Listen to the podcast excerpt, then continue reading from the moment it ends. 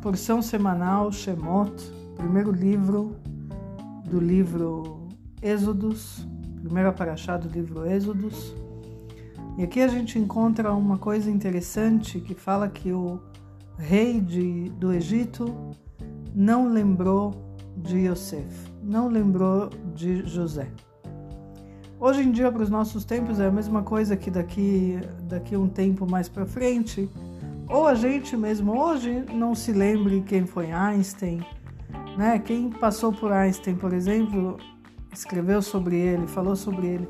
É a mesma coisa que a gente falasse hoje que a gente nunca ouviu falar sobre Einstein.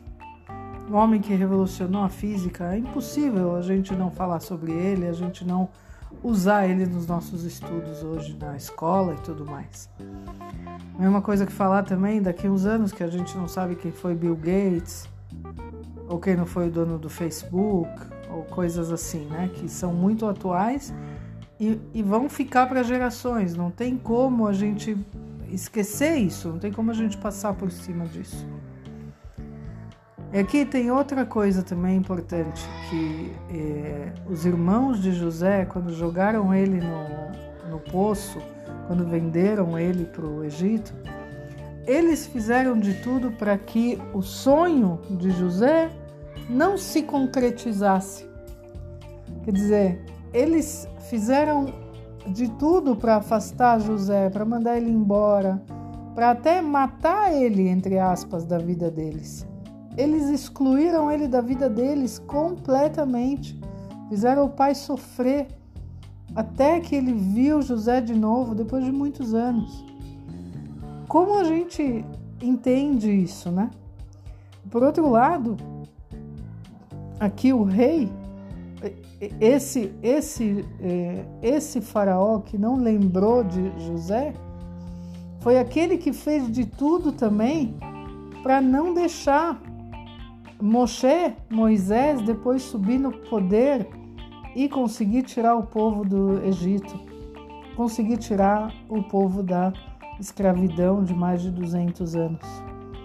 Esse fato, entre aspas, dele esquecer de José é tipo, deixa a gente anular toda essa parte da história que a gente viveu aqui, que esse judeu salvou a, o nosso país de morrer de fome, porque teve sete anos de fome. Então, se José não tivesse vindo e explicado o sonho daquele faraó, o primeiro, talvez esse faraó hoje nem ia estar tá aí, porque não ia ter nada. Agora, é muito mais fácil ele falar: deixa para lá esses judeus, não quero eles aqui. Eu vou fazer de conta que José nunca aconteceu. Que a história dele não, não tem nada, não tem nada. E esse povo judeu que está aqui como escravo, eu vou deixar eles escravos, escravos, escravos a vida toda e vou fazer de tudo. Eu vou jogar os bebês no rio e eu vou matar todos os meninos para não, não nascer nenhum líder. E aí a gente vê aqui dos, dos, duas histórias aqui, tanto dos irmãos que jogaram José no poço Jogaram ele, venderam ele para os egípcios, fizeram de tudo para afastar ele. E aqui a gente vê que por causa do que eles fizeram, José subiu no poder no Egito e conseguiu salvar eles da fome. E o faraó a mesma coisa, por causa do que ele fez, que foi jogar os meninos no rio, ele conseguiu com que o menino que salvou o povo judeu de mais de 200 anos de escravidão fosse salvo. E fosse salvo não por alguém estranho, pela filha dele. Quer dizer, ele foi Moisés, ele foi criado dentro do palácio do faraó. Olha como a gente fala em português, a ironia do destino. Essa realmente é a ironia do destino de quanto mais a gente quer ver a coisa longe, ela volta para a gente como um bumerangue. Então, aqui a mensagem de hoje é que a gente sempre tem que buscar fazer o bem. porque a gente não sabe como isso vai voltar para a gente algum dia. Pode, ser, pode até ser que volte para os nossos filhos, para os nossos netos. Mas uma coisa é certa: o mundo dá voltas. E a gente, sem querer, muitas vezes sem querer muito, assim, eu não quero de jeito nenhum encontrar aquela pessoa de novo, ela vai aparecer na minha frente de novo. E eu vou ter que lidar com isso. E muitas vezes eu vou precisar daquela pessoa naquele momento agora. E pode ser que eu desprezei ela alguns anos atrás. Ou pode ser que meu pai fez alguma coisa de ruim com ela. A gente precisa lembrar que o mundo dá voltas e nada aqui se passa em branco. Na reza de Yom Kippur, a gente reza que nada passa em branco aos olhos de Deus. Ele lembra de tudo que se esquece. E a gente esquece, mas ele não esquece. Então, tudo que a gente faz, a gente, tantas as coisas boas que acontecem na nossa vida e as coisas ruins, é tudo uma volta que Deus dá para a gente aprender com isso, para a gente melhorar com isso para a gente ser melhor, para a gente cumprir a nossa missão nessa vida. E o que não é cumprir a nossa missão, além do que a gente fazer o bem.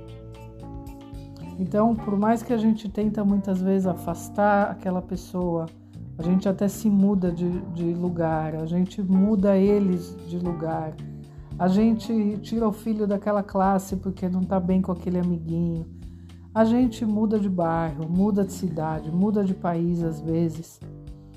E aquela coisa persegue a gente, aquela coisa persegue. E aí a gente não entende por quê. Porque você só quer viver a sua vida. Então muitas vezes a gente tem que fechar o ciclo, a gente tem que entender que se a gente fez alguma coisa de mal para alguém, a gente tem que corrigir isso enquanto ainda é tempo, para que isso não retorne para a gente depois de tempos e que retorne de uma maneira ruim. E pode retornar para a gente, pode retornar para os nossos filhos aquele velho ditado: jogue o seu pão na água. Jogue o pão na água. Uma história que fala que a pessoa, ela, se ela acredita em Deus realmente, ela joga um pão na água e daqui a um tempo o pão volta para ela, aquele mesmo pão. Joga no mar e aquela, aquele pão volta. Por quê? Porque quando você faz o bem, aquele pão vai ser usado por alguém, ele vai ser utilizado para alguém que precisa. Amanhã, Deus nos livre, a gente também precisa. O pão volta para a gente. Todo bem que a gente faz, a gente recebe de volta. Então, aqui é uma dica importantíssima.